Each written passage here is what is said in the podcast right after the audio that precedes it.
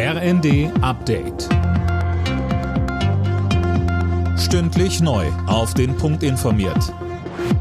Ich bin Anna Löwer. Guten Abend. Im Erdbebengebiet in der Türkei und Syrien sind weitere Tote geborgen worden. Mittlerweile sind es über 20.000. Noch immer werden Zehntausende vermisst. Linda Bachmann unterdessen sind drei Maschinen der Luftwaffe mit tonnenweise Hilfsgütern in der Türkei gelandet. Genau, sie haben etwa Decken, Feldbetten und Heizgeräte an Bord gehabt. Die Flugzeuge konnten aber nicht direkt im Katastrophengebiet landen. An dem Flughafen dort war zu viel Andrang. In den nächsten Tagen sollen deutsche Flugzeuge weitere Hilfsgüter bringen. Und auch im Norden Syriens ist ein erster Hilfskonvoi im von Rebellen kontrollierten Gebiet angekommen.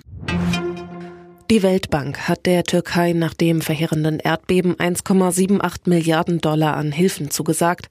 Das Geld soll vor allem den betroffenen Menschen helfen, aber auch in den Wiederaufbau der Infrastruktur fließen. Weitere Waffen und Verhandlungen zum EU-Beitritt seines Landes. Das hat der ukrainische Präsident Zelensky im Europaparlament gefordert. Tom Husse, dort wurde er zuvor mit tosendem Applaus begrüßt. Ja genau, Parlamentspräsidentin Metzola sprach von einem historischen Tag für Europa und rief die Länder dazu auf, Kampfjets an Kiew zu liefern. Darauf hatte Zelensky jetzt auch in Brüssel wieder gepocht. In seiner Rede dankte er den EU-Ländern für die Hilfe, die gerade jetzt schon geleistet wird. Der Präsident nahm auch am EU-Sondergipfel in Brüssel teil.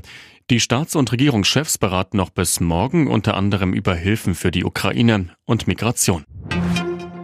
Er hat Hits wie Raindrops Keep Falling on My Head oder Walk On By geschrieben. Jetzt ist der US-Komponist Burt Bacharach im Alter von 94 Jahren gestorben. Im Laufe seiner Karriere gewann er mehrere Grammys und Oscars. Alle Nachrichten auf rnd.de